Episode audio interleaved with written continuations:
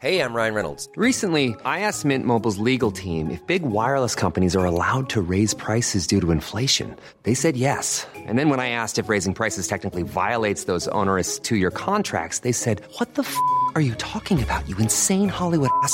So to recap, we're cutting the price of Mint Unlimited from $30 a month to just $15 a month. Give it a try at mintmobile.com slash switch. $45 up front for three months plus taxes and fees. Promo rate for new customers for limited time. Unlimited more than 40 gigabytes per month. Slows. Full terms at mintmobile.com. Heraldo Radio, la H se lee, se comparte, se ve y ahora también se escucha.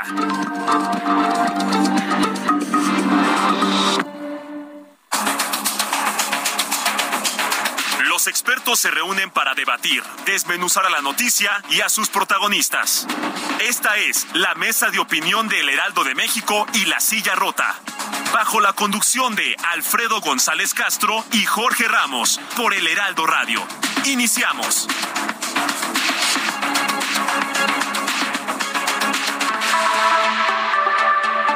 Muy buenas noches, bienvenidas, bienvenidos a esta mesa de opinión del Heraldo de México, La Silla Rota. Los saluda su servidor y amigo Alfredo González Castro con el gusto de cada miércoles y comentarle que estamos transmitiendo desde nuestras instalaciones acá en el sur de la Ciudad de México a través del 98.5 de su frecuencia modulada con una cobertura en prácticamente todo el territorio nacional y también allá en los Estados Unidos gracias a la cadena de El Heraldo Radio. Por lo pronto lo invito a que sea parte de nuestra comunidad digital y sea parte también del debate, la reflexión y el análisis de los temas de coyuntura a través de nuestras redes sociales. Y también, como cada miércoles, saludo a mi colega y amigo Jorge, Jorge Ramos, director editorial de La Silla Rota, quien nos va a platicar sobre el primer tema que abordaremos en la emisión de este espacio. Jorge, ¿cómo estás? Muy buenas noches. Alfredo, ¿qué tal? Muy buenas noches y buenas noches al auditorio. Eh, bueno, pues el, el lunes tuvimos un día movidito, ¿no? Literalmente bien movido. Literalmente bien movido. Eh, ya, ya nos estamos acostumbrando, ¿no? A este, al, al vaivén de los sismos. Pero bueno, fíjese que el, el sismo del pasado lunes 19 de septiembre, que pues estremeció a varias entidades, eh, se registró la, la, pérdida de dos vidas humanas, hay edificios dañados, eh, señaladamente una treintena de inmuebles históricos o culturales que, según las autoridades, bueno, pues están haciendo lo necesario para atenderlos. Pero fíjense, eh, Alfredo, que auditorio que eh, del sismo del 19 de septiembre de 2017 aún hay tan solo aquí en la Ciudad de México 96 iglesias con daños, así como edificios que incluso datan del siglo XVI. Eh, uno de ellos señaladamente la Catedral Metropolitana, pero hay otros, eh, hay otros inmuebles eh, que han que, registraron daños muy severos en, en aquel sismo, eh, el, el, Moro, el edificio El Moro, donde está la Lotería Nacional,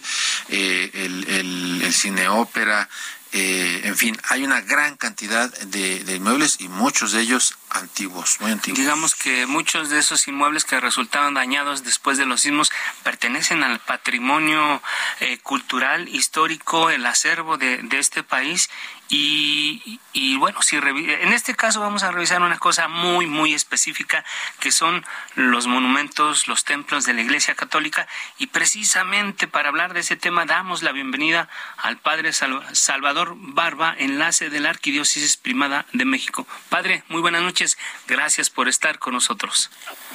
Muy buenas noches, un gusto el poder estar con ustedes. Eh, buenas noches, eh, padre. Bueno, eh, el padre Salvador Barba, ya lo decíamos, es enlace de la Arquidiócesis Primada de México.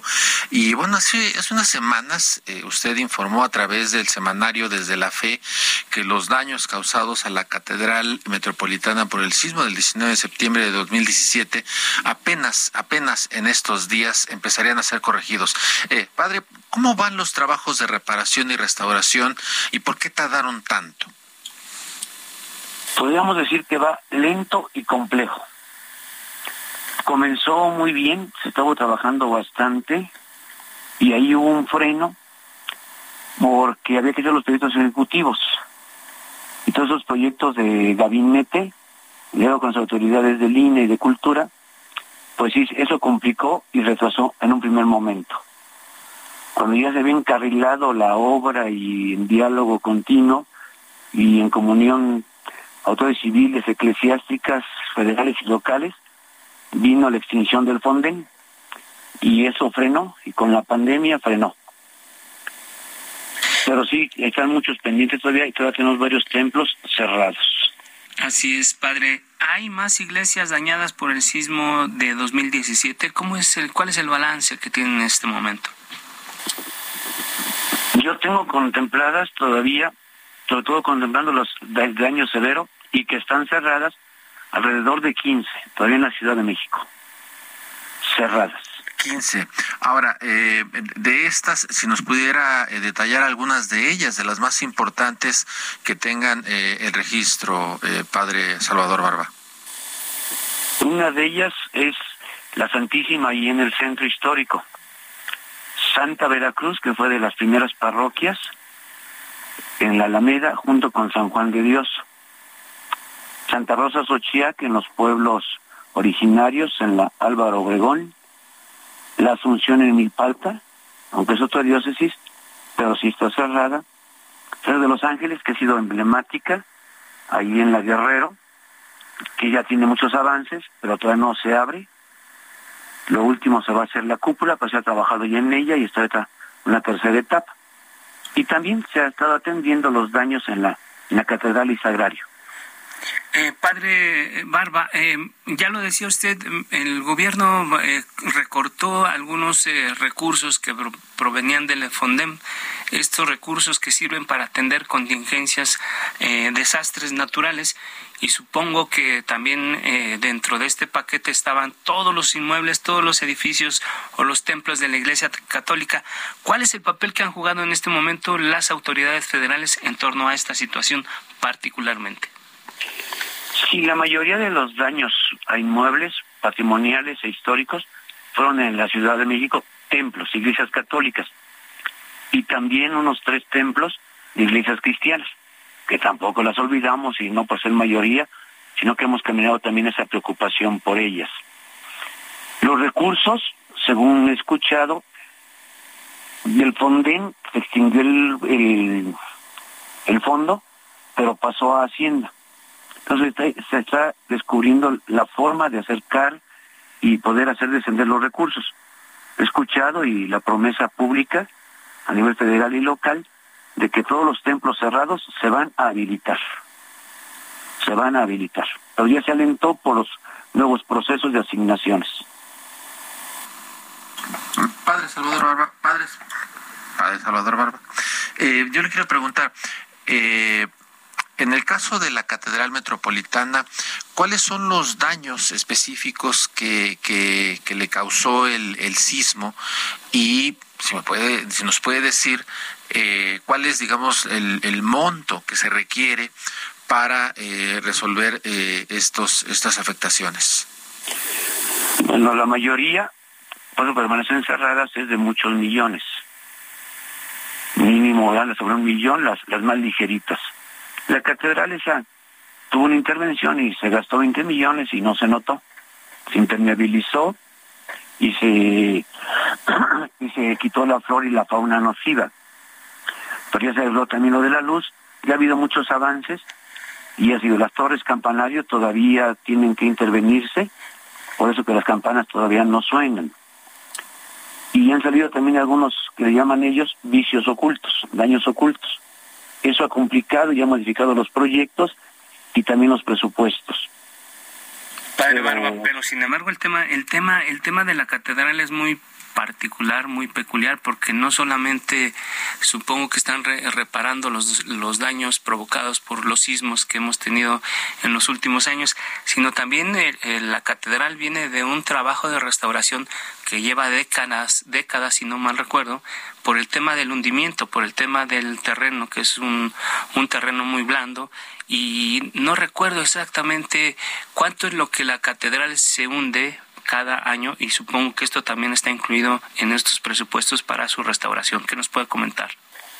En cuestión de la catedral, con el resultado del sismo del 85, Eh, se hizo un estudio un poco tarde, pero se hizo y se empezó a intervenir y se revisó y se puso una plancha. Se trabajaron los pilotes, luego hubo un descuido genérico y últimamente también en este tiempo, por lo que no se ha visto, se trabajó en los pilotes. Se ha estado trabajando para propiciar que el hundimiento sea parejo. Evitarlo no se va a poder. Pero sí ya se está contemplando darle mantenimiento y seguimiento a los pilotes, a la catedral.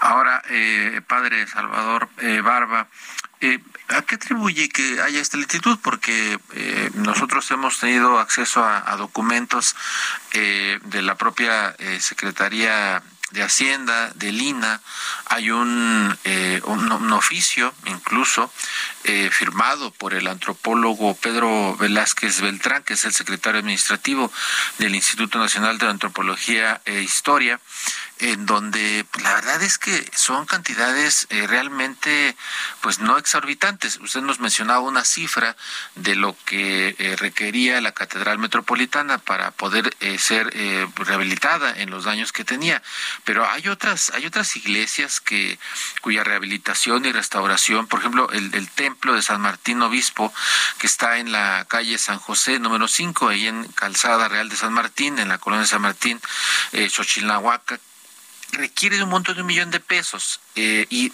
ah, solamente le habían designado 10 mil pesos. Hay otras, hay otras iglesias, por ejemplo, la Capilla de la Magdalena, que está en la calle 5 de Mayo, en Magdalena Petlatalco, que apenas requiere un gasto de 72 mil pesos y solamente le habían dado 720 pesos. O el templo de San Mateo Jalpa, en, allá en, en Jalpa que requiere 5 millones de pesos y apenas le daban 50 mil pesos, es decir, como para pues, algunos botes de pintura. Realmente no es mucho el dinero que se requiere. ¿O cómo, lo valora usted, padre? Bueno, el problema fue que el Fonden tiene un cierto plazo después del desastre. Entonces hicieron a la carrera visiteos, a veces por fotografías, a veces omisiones de los párrocos, que dijeron no hay nada. Oye, es una dietita, pues le asignamos. Fácil, como que en asignar no dio tiempo de hacer estudios. Todos estábamos rebasados. Entonces hicieron así como que al, de opinión o así de, primera vista. Entonces por eso es que algunos, pues sí, parecía que el daño era menor y se ocupaban cinco pesos y resultó que se ocupaban mil. Aquí se hablaba de cincuenta mil pesos y resultó que se ocupaba un millón, millón y medio. ¿Qué es lo que está garantizado por el fondo del Exfonden? pero que sí conseguir por otro lado, híjole, están muy limitados las autoridades civiles y las autoridades eclesiásticas pues también. Ahí hay que notar que en algunas comunidades se han organizado, entonces lo que no alcanza con los recursos del extinto Fonden, las comunidades están participando y el INA supervisando y asesorando y normando. Eh, padre Salvador Barba, pero hay posibilidad de recuperar estos estos eh, edificios, estos inmuebles, y si va a ser eso, ¿en, cuánto tiempo veremos ya estos templos abiertos para que sigan cumpliendo con las funciones que daba o que tenían antes de que ocurriera este este sismo? Sí, sí hay promesa y hay esperanza. Todo templo que esté cerrado, la promesa y compromiso con las comunidades, no solo con los la iglesia, los clérigos, con las comunidades es de que todas las iglesias que están cerradas se van a rehabilitar. Y si no tienen los recursos, le van a buscar. Si esta es la promesa. Padre Salvador, ¿usted tiene el dato o, el, digamos, el ofrecimiento de, alguna autoridad, de las autoridades, de algún plazo específico para reparar eh, estas iglesias, y que insisto, varias de ellas son del siglo XVI, eh, algún plazo que les hayan dicho, bueno, pues no sé, en 2023, 2024, ¿para cuándo existe ya una promesa? hace tiempo en una reunión que tuvimos, la promesa era que para el 2023 estaban habilitados. Y en una reunión posterior que tuvimos, pues dijeron esto va lento, no podemos con los proyectos y todo eso. Vamos a hacer lo más que podamos para el 23, pero si quieren y están ellos también todos bien presionados para el 24. Eh, padre Salvador Barba, finalmente, ¿qué le solicitaría a las autoridades para apurar eh, la reparación o, la restauración de estos inmuebles? Yo les pediría, el problema aquí es económico, que el INA pueda seguir trabajando, facilitar un poquito toda la burocracia y que los dineros de Hacienda desciendan a las carteras para que Lina pueda hacerlo. Porque a veces eso se frena, Lina tiene proyectos con las empresas y si el dinero no, no se llega, al año siguiente se retrasa porque hay que volver a, rehacer el proyecto y los presupuestos. Eso es lo que a veces alenta. Si no, se desciende pronto el dinero. Claro. ¿Ya empezaron las obras ahí en la catedral? Sí. Ahora que pasó este sismo de este 19, fueron a hacer una revisión. Ya estaba asignado y, y ya comenzaron a trabajar las estatuas. La esperanza que se cayó y se destruyó y que bajaron las otras dos, ya están empezando a armar andamios y demás para trabajar las tres imágenes y devolverlas. Bueno, pues ahí está el dato. Se tardaron cinco años, se están tardando cinco años y como usted nos informa, eh, si no hay, eh, digamos, más burocracia que lo alente hacia el 2024, a ver si no cumplen los diez años, más de los diez años sin eh, terminar de reparar estas obras. Padre Salvador Barba, muchísimas gracias por tomarnos la llamada y contarnos cómo está la situación de las iglesias dañadas por los sismos. Muchas gracias. No, pues un placer y echamos ganas juntos. Muy bien. Que pidamos a las ciudades que pues lo que puedan mover, que le muevan. Muy bien, muchas gracias, padre Barba. Bien, son las nueve con dieciséis minutos y vamos a otra cosa, Jorge. Así es. Bueno, vinculado con el tema, nada más que con otro invitado. Más Así es. Vamos a, vamos a hablar con Marco Antonio Martínez, él es reportero de la Silla Rota. Y Marco Antonio se dio la tarea de eh, revisar documentos, hacer eh, varias decenas de solicitudes de información eh, para ver cuál es el estado de las obras de los edificios dañados eh, y también hizo algunos recorridos y se encontró unas cosas pues realmente terribles. Marco Antonio, buenas noches. Buenas noches, Jorge, Alfredo, ¿qué tal? Auditorio. Pues en efecto hicimos un recorrido de algunas de estas iglesias, preciosas eh, construcciones que pues lamentablemente están eh, dañadas. Eh, fuimos a, uno que está en una que está en el centro, el templo de Jesús María, y vimos que por fuera pues no se veía casi ninguna grieta, pero ya que entramos eh, pudimos ver que pues eh, hay varias grietas, una que atraviesa la cúpula, otra que está cerca de donde estaba el órgano, y una hacia la pared, hacia una ventana. Entonces, incluso ese día nos tocó estar con gente de Lina, pues que nos decían que en efecto este, hay mucho por hacer ahí. Es, es una de las eh, pues 96 que están en espera de estos recursos. Es cierto que están apuntaladas, eso también lo, lo ha contado el padre eh, Barba, pero no han avanzado los, los este, proyectos de, pues de reparación, que además, este, ya no lo contó el padre Barba, pero en cuanto se hagan estos proyectos, eh, pues sí, será como hacer una rehabilitación, un aplanado, una reconstrucción, pero después vendrá un trabajo que ya no pagará Lina, que es el de hacer la pintura, eh, embellecer esas partes, ¿no? Esas cúpulas, esas torres, según sea el caso, ¿no? Y hubo otros casos de, eh, también a los que, otras iglesias, perdón, a las que fuimos. Está la de Santa Rosa Sochac, eh, pues cuya cúpula está bastante dañada, se ve por fuera. Eh, esa iglesia está cerrada desde hace cinco años. Es un caso peculiar porque los habitantes vieron que quedó tan dañada luego del sismo de 2017 que la cerraron y comenzaron a hacer al lado una capilla alterna pero han pasado cinco años y sigue sin ser reabierta. Incluso tiene una valla pues para impedir que, Así es. que los peligros pasen. Así es, Marco Antonio Martínez. Eh, bien como tú eres una persona que se involucró mucho en la investigación de este tema, pero justo ahora que hablabas de, de, estos inmuebles, también el templo de San Lorenzo Mártir en Milpalta fue construido en el siglo XVII. Vamos a escuchar este testimonio de, de Joan Argüelles, él es coordinador de la comunidad de San Lorenzo Tlacoyucan. Vamos a escucharlo y regresamos contigo para que nos sigas platicando qué más encontraste. Es donde va el campanario, de hecho está fracturado.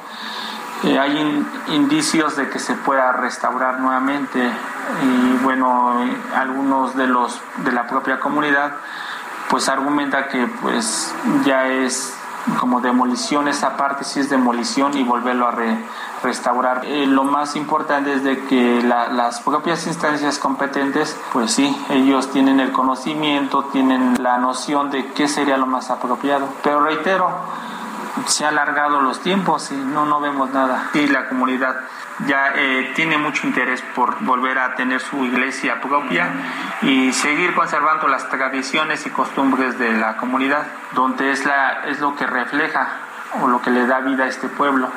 De ahí el interés es de mucha prioridad de que ya se pudiera dar eh, inicios a la restauración con las instancias que les compete. Y entendemos de que las cosas a lo mejor no pueden fluir en, corto tiempo, pero creo que ya es un tiempo razonable de que sí tengamos esos espacios nuevamente. Pues ahí está el testimonio de eh, Joan Argüelles. Eh, Marco Antonio, cuéntanos qué encontraste ahí en San Lorenzo, Tlacoyucan. Sí, claro. Bueno, pues este es eh, uno de los pueblos de Milpa Alta y es una población pequeña de 4.500 eh, personas. y es un pueblo pequeño, eh, incluso no tiene mercado. Sin embargo, esta iglesia eh, resalta pues por su belleza y lamentablemente la torre que alberga el campanario pues está mocha y la parte que digamos sobrevivió, que no se cayó, está apuntalada tanto por dentro como por fuera. Pero para ellos es un lugar muy importante, ahí hacían sus, sus celebraciones eh, como bautizos, bodas, primeras comuniones. Y pues igual que con Santa Rosa Sochiac, pues desde los primeros días fue cerrada, sigue sin ser abierta. Y, no solo es el daño de la torre y el campanario, sino también eh, por dentro, incluso parece que eh, hay algún cuadro por ahí que, que tuvieron que quitar por el peligro que había. Entonces tienen una capilla alterna pero pues eh, apenas hasta este año volvieron a retomar las celebraciones religiosas, primero por lo del sismo eh, y después por la COVID. Entonces este lo hicieron, digamos, en su atrio, pero con mucho cuidado, digamos que de manera dosificada, pues para no poner en riesgo eh, al, al templo, ¿no? Que tiene un amplio atrio, entonces eso les permitió. Pero nos decía precisamente Joan, que pues es, es la iglesia es lo que le da al pueblo, es lo que le da vida al pueblo, perdón. Entonces, este, pues e, ellos ya les surge. Nos contaba también que fueron a la Cámara de Diputados, donde fueron recibidos, les prometieron recursos, pero el asunto es que ya no los volvieron a llamar, ¿no? Eh, lo cual no nos parece raro, pero dice que ellos están esperando otra llamada, pero han pasado cuatro meses y ya no ha habido ni bueno, si llevan cinco años esperando, pues imagínate, ¿no? Imagínate. Marco Antonio, finalmente, eh, ¿qué encontraste? ¿Dónde están oficiando las ceremonias? ¿Dónde están los bautizos, los, las, las misas de los 15 años, las misas de los difuntos, las bodas? ¿Dónde las están oficiando? Eh, sí, igual que en Santa Rosa, fíjate que hicieron una capilla alterna, pusieron una carpa, eh, sillas y ahí lo hacen, ¿no? Con el calor que de pronto hace o el frío, pues es un inconveniente. Y algo similar que en el templo del Niño Jesús, en Coyoacán, donde también hay una peculiaridad. En junio se robaron un cuadro y a raíz de que estaba cerrado, precisamente los ladrones aprovecharon. Eh, ya cayeron algunos de estos ladrones, porque parece ser que no fue el único templo de Coyoacán que robaron pero no se sabe todavía nada del cuadro. Y ahí también, ahí es una iglesia más chiquita y el atrio también es pequeño, pues también tuvieron que habilitar eh, una capilla alterna pues con una carpa y sillas por dentro, pero pues obviamente extrañan las celebraciones dentro de los templos. No, y ya lo decíamos, no solamente son templos, eh, también está eh, el cine ópera, está el edificio El Moro, que este, son inmuebles que utilizan para otros servicios. Y, tú traes un dato, en 2018 el INA destinó 796 mil pesos, en 2019 cero pesos, en 2020 59 millones y en 2021 13 millones. En total 74 millones de pesos que realmente no alcanzan para nada, ¿no? Marco Antonio, muchas gracias Marco Antonio, de verdad, este por por este trabajo que hiciste y bueno, pues poner en contexto lo que está sucediendo con estos eh, eh, edificios. Así es, es, es es importante decir lo que está ocurriendo con estos edificios que además de, ser eh, templos de la fe y de la cultura cristiana, bueno, de la eh, también también significan un, un, patrimonio para nosotros, un patrimonio y un valor para el país, sobre todo ahora que nos dicen, pues no es lo mismo oficiar misa en una carpa que en una iglesia que está construida con una arquitectura especial. Así es. Pero Vamos a hacer una pausa, no le cambie, regresamos en unos minutos con otros temas también muy importantes. Seguimos, Jorge, pues aprovechamos para decirle a, a los amigos del auditorio que nos sigan en las redes sociales, sobre todo que participen y, y, y conversen con nosotros. Arroba Heraldo Radio y en la silla rota. Arroba la silla rota. Vámonos a una pausa, no le cambie y volvemos.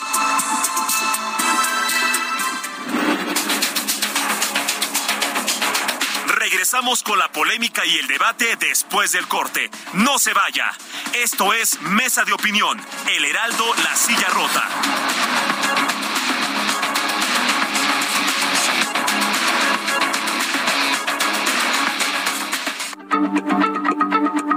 Heraldo Radio, la H se lee, se comparte, se ve y ahora también se escucha.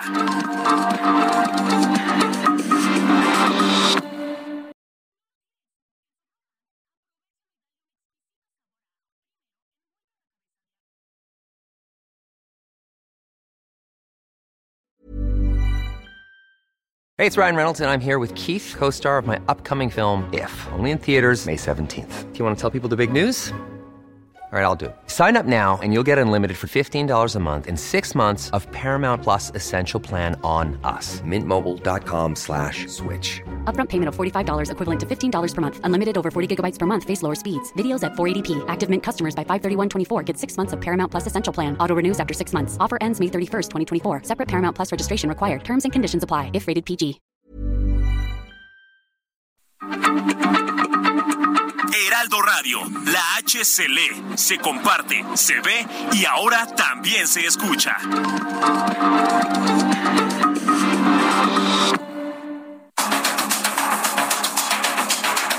El Heraldo, la silla rota, mesa de opinión.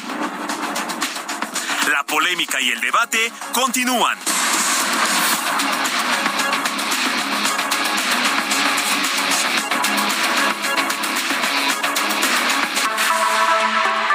Son las nueve de la noche con 30 minutos, hora del centro de la República. Les reiteramos que estamos transmitiendo totalmente en vivo por el 98.5 de su frecuencia modulada desde nuestras instalaciones acá en el sur de la Ciudad de México, con una cobertura en prácticamente todo el territorio nacional y también allá en los Estados Unidos, gracias a la cadena nacional de El Heraldo Radio. Por lo pronto, estamos de vuelta a la segunda parte de esta mesa de análisis y de opinión. Jorge, Estamos de vuelta. Estamos de vuelta, Alfredo. Auditorio, buenas noches.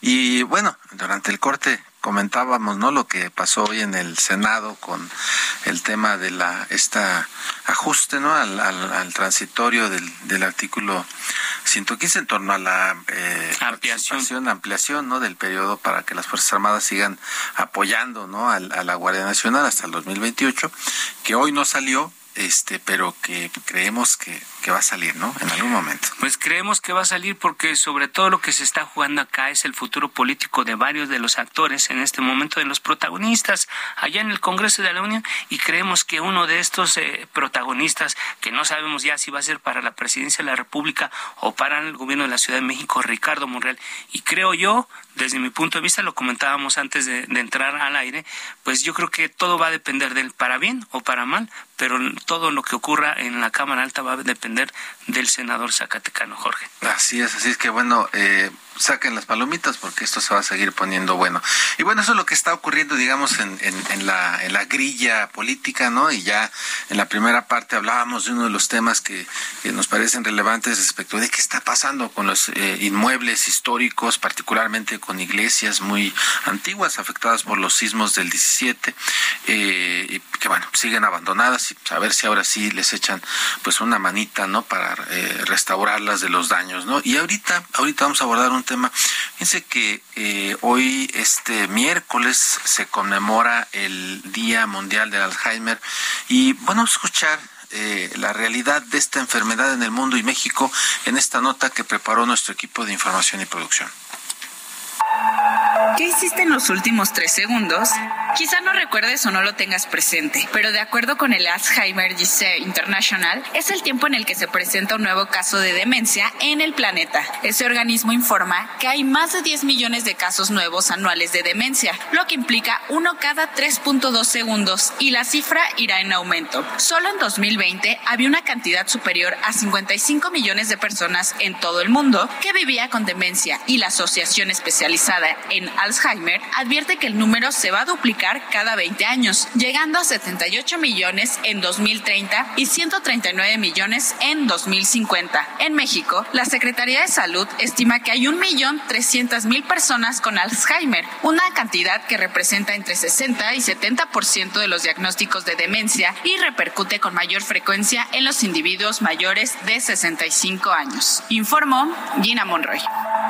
Uf, pues ahí están los datos y no son nada, nada alentadores, sobre todo porque es una enfermedad que va en ascenso y que bueno, pues este hoy lo decías Jorge se conmemora esta fecha especial y siempre hay que estar eh, recordando estas estas fechas clave porque tenemos que hacer un alto en el camino y revisar las estadísticas de, de situaciones de enfermedades que no solamente atañen al mundo, sino particularmente a la población mexicana.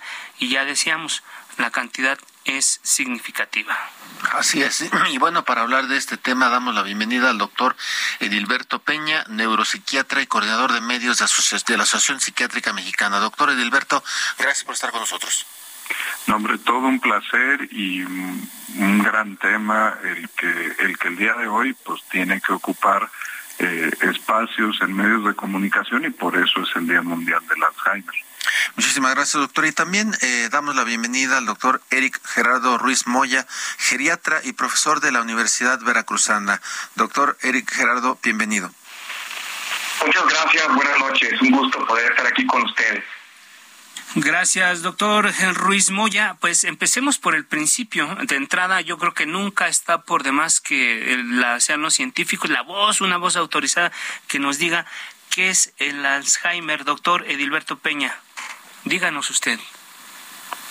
Es una de las enfermedades de los síndromes demenciales y sirve el tema para quitar algo de estigma eh, usualmente en demencia se entiende a la persona que pierde la mente y eso ya es algo que quedó en el siglo primero en cuanto a los avances de la medicina.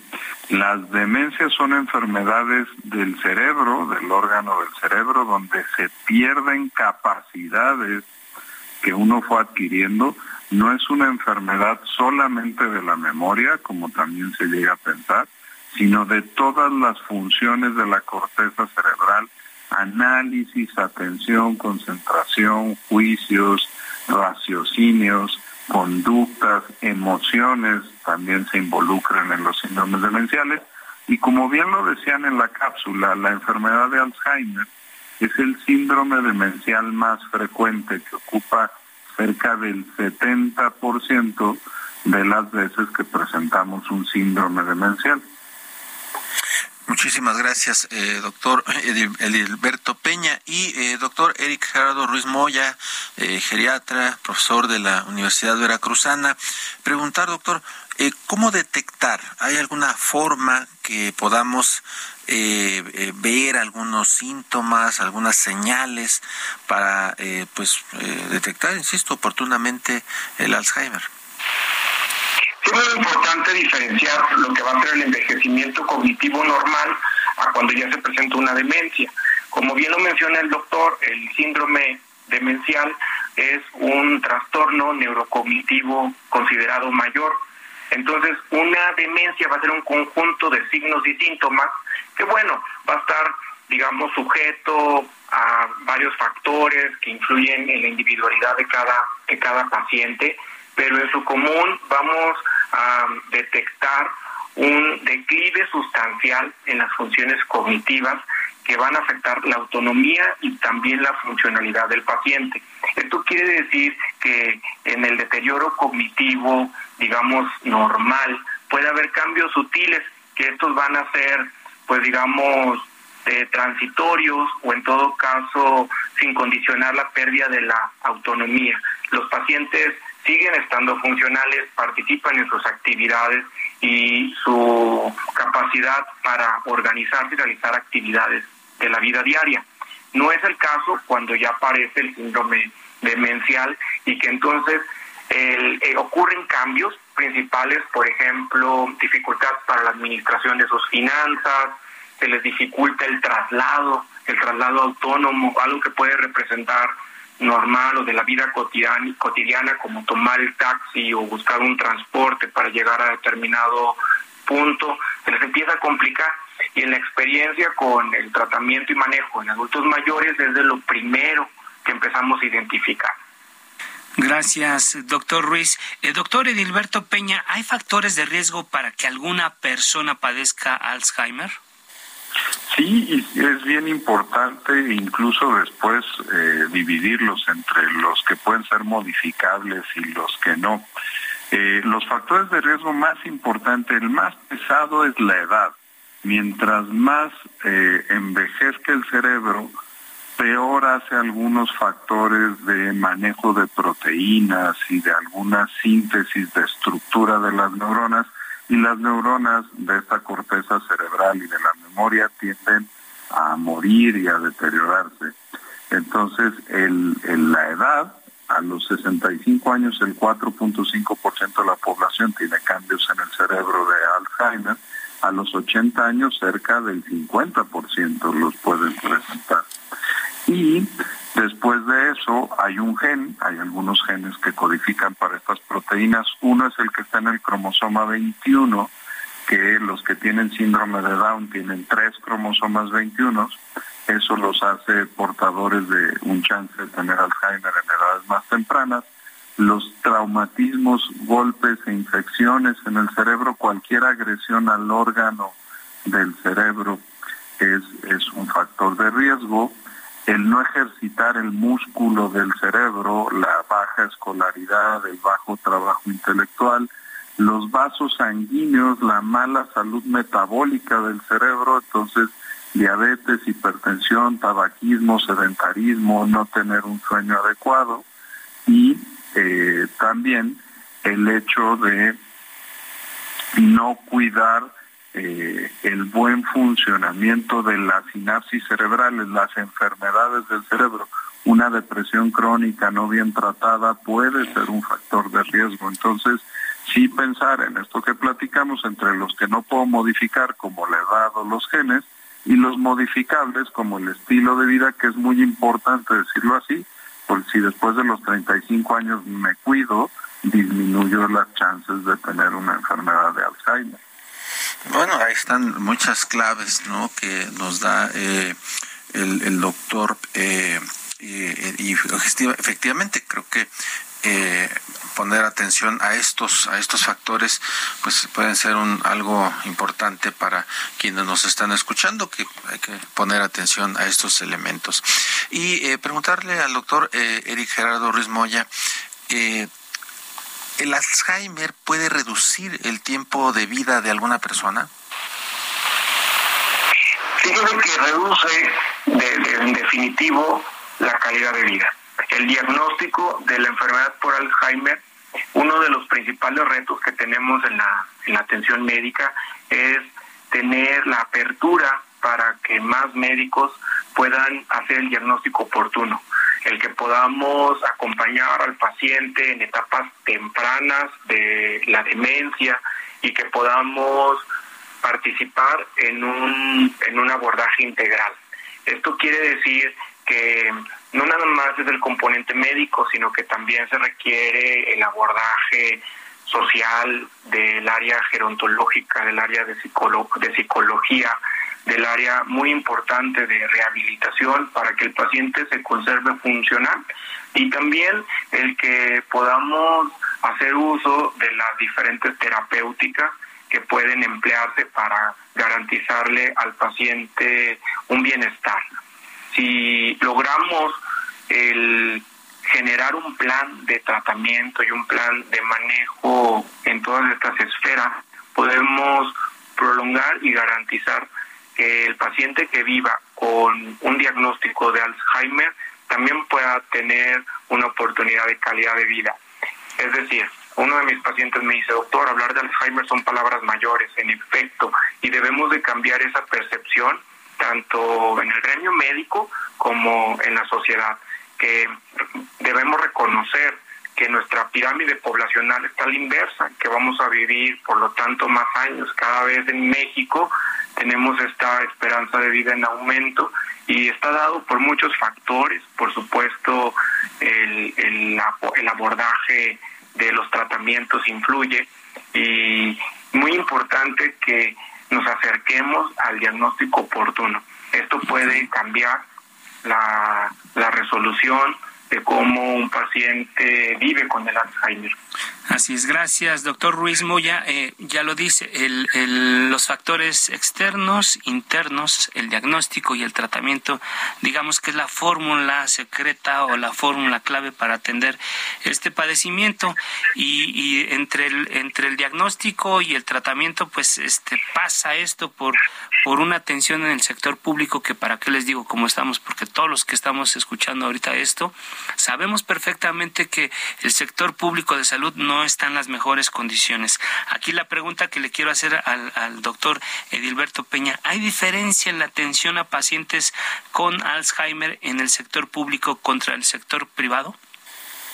Eh, en el tratamiento multidisciplinario, porque a lo mejor pensaríamos que el tratamiento solamente es dar una pastilla y la verdad es que estaríamos muy equivocados en ese sentido. Entonces, mientras más se puedan involucrar diferentes especialidades, mejor es la evolución del paciente. Tenemos que pensar en el cambio de estilo de vida que habíamos mencionado, los factores modificables, que algunos involucran a profesionales, nutriólogos, incluso entrenadores físicos, rehabilitadores, fisioterapeutas. Eso es importante. En un segundo lugar, psicoterapias para ir manejando el duelo de este deterioro y lo que afecta al núcleo familiar, porque pensemos que no nada más tenemos a pacientes con Alzheimer, tenemos familias que están alrededor de un paciente con Alzheimer y que se desgastan en su cuidado y necesitan orientación. Necesitamos médicos que evalúen y prescriban los medicamentos que esos están en el sector público y están también en el sector privado, que ahora son medicamentos que detienen el deterioro de la enfermedad y se están empezando a aprobar ya los medicamentos modificadores de la enfermedad. El año pasado se aprobó el primero en Estados Unidos, todavía no lo tenemos en México. Y finalmente rehabilitadores cognitivos que van entrenando, van enseñando mañas, van enseñando trucos para que las personas puedan minimizar los impactos de estas eh, alteraciones en la memoria y en las capacidades. Entonces, pensándolo así como un tratamiento multidisciplinario, es como a veces sí tenemos factores en el sector público y a veces también en el sector privado. Muchísimas gracias, doctor Edilberto Peña. Y por cierto, aprovecho para el comercial. Hay una película que se llama eh, El hijo de la novia, eh, del actor eh, argentino, la protagoniza Ricardo Darín. Eh, y habla precisamente sobre este padecimiento. Y me, acordé justo ahorita que mencionaba el, doctor el tema de los familiares, la, la familia, el, el entorno, eh, la manera en la que enfrentan, ¿no? También el, eh, el problema de, de, tener, de contar con un eh, familiar paciente con Alzheimer. Es, es, una película además muy bonita, pero que describe mucho cómo eh, actúa el entorno más próximo no de una persona con Alzheimer. Y bueno, eh, yo le quiero preguntar al doctor Gerardo Ruiz Moya, ¿hay suficientes especialistas en el país para pacientes con Alzheimer? Pues cada vez se requiere que en todos los niveles, médicos de primer contacto, hospitales de segundo y de tercer nivel, estén sensibles con el, con el diagnóstico, el poder reconocer datos de amnesia, de apraxia, trastornos para la dificultad de articulación de palabras y otros factores ya del tipo psicoterapéuticos, él va requiere que hagamos este, este diferenciador, que los médicos actuales podamos reconocer estos diagnósticos y poderlos abordar y reorientar al paciente de manera correcta. Evidentemente en el área de geriatría se requiere recurso humano y en la mm, institucionalidad el componente de, abrir espacios para que existan profesionales que estén capacitados y al frente del abordaje de los pacientes. Esta demanda cada vez estará en aumento y en efecto invito a los alumnos de pregrado y a las diferentes áreas de la paramedicina que profundicen en el conocimiento de la geriatría. La verdad es que es una especialidad en demanda. Muchas gracias, doctor Ruiz Moya. Y ahora ya nos estamos perfilando a la recta final de este espacio. Sin embargo, eh, doctor Edilberto Peña, una pregunta que le quiero hacer es, eh, ya decía que las enfermedades de la mente, las enfermedades del... Eh, este tipo de enfermedades ya ocupan un lugar muy importante. Después de qué, qué lugar ocupa en la estadística de enfermedades, sobre todo entre los mexicanos, el Alzheimer.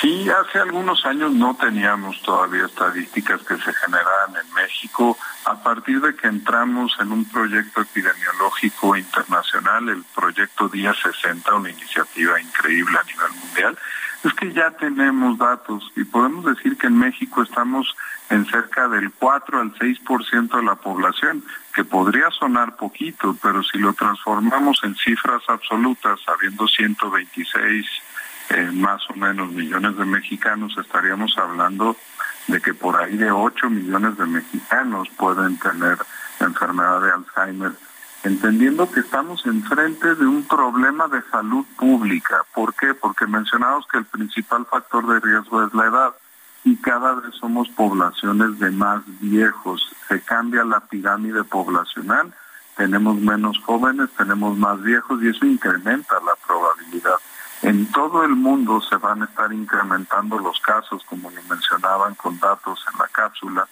Para 2050 esperamos que las cifras a nivel mundial estén rebasando los 80 o 90 millones de personas con enfermedad de Alzheimer eh, y el continente latinoamericano por el cambio, que éramos muchos jóvenes y que es el que más está cambiando a, viejos, va a ser el continente con mayor porcentaje de incremento, un 393% de incremento. Entonces, como mencionaba muy bien el doctor, o también hablándolo para las personas, si creemos que nunca hemos visto un caso o que están lejos de nuestra familia, o que como doctor, si yo soy ginecólogo, soy pediatra, o soy internista, nunca veré casos de Alzheimer. Lamento decir que todos cerca de nuestras familias, seguro en los siguientes años vamos a tener casos y todos los médicos vamos a tener que saber de síndromes demenciales. Sí, pues ahí está el dato, ahí está el dato. Y justamente ahorita que les mencionaba esa película del hijo de la novia, Isaías Robles eh, aquí nos está eh, recordando que también hay, hay, otras películas que abordan esta esta problemática, creemos que de manera de manera interesante, siempre Alice con de Julian eh, Moore y también está el padre de Father con Anthony Hopkins y Olivia Colman, que seguramente va a ser muy interesante para quienes nos nos están escuchando que le, le echen una miradita a estas películas que hablan sobre este tema del Alzheimer. Y, eh, doctor Eric Gerardo Ruiz Moya, preguntarle qué, más bien, o preguntarle, pedirle, eh, ¿qué le recomendaría al auditorio que tiene eh, pues algún eh, paciente con Alzheimer? ¿Qué le, qué le podría decir? Debemos recordar que las emociones y los sentimientos pueden que diferenciemos de algunos factores que pueden ser asociados al diagnóstico como la depresión, cuadros de ansiedad, que también deben de ser tratados por el área correspondiente y sin duda el abordaje integral va a ser la diferencia. Si alguien en, en nuestra familia vive con esta enfermedad, es importante recordar que los cuidados hacen hacen un, un gran trabajo y que cuidar es amar. Una forma de compartir el agradecimiento y una corresponsabilidad en el cuidado del adulto mayor en casa, de nuestros papás, de nuestros abuelos, pues sin duda va a ser el, el escucha activa, el poder compartir con ellos y aunque la historia se repita y se repita, debemos recordar que esa historia representó un gran momento para nuestro abuelo, para nuestro papá en casa y que es muy válido que escuchemos. Gracias. Esto sin duda va a dar reciprocidad. Gracias, doctor Ruiz Moya. Doctor Edilberto Peña, una reflexión final, un minuto, por favor.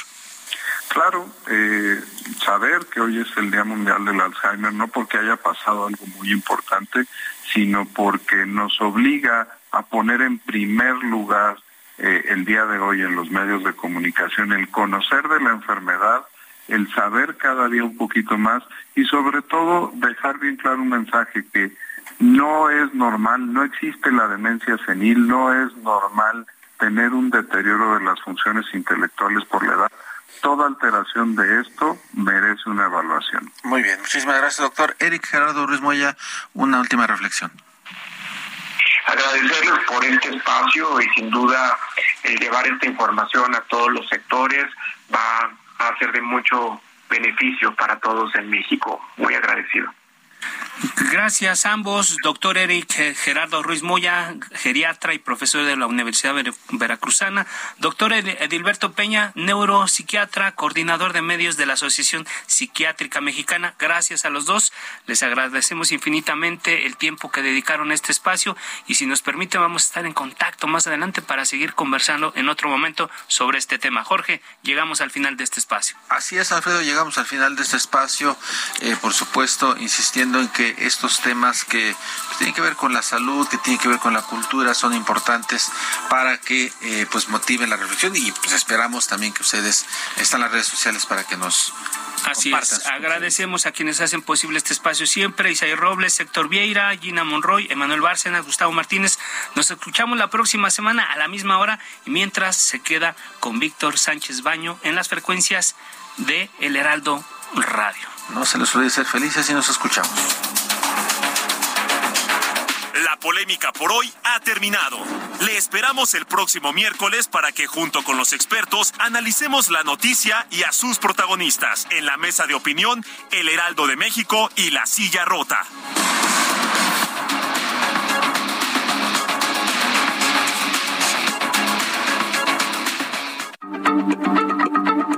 Heraldo Radio, la H se lee, se comparte, se ve y ahora también se escucha.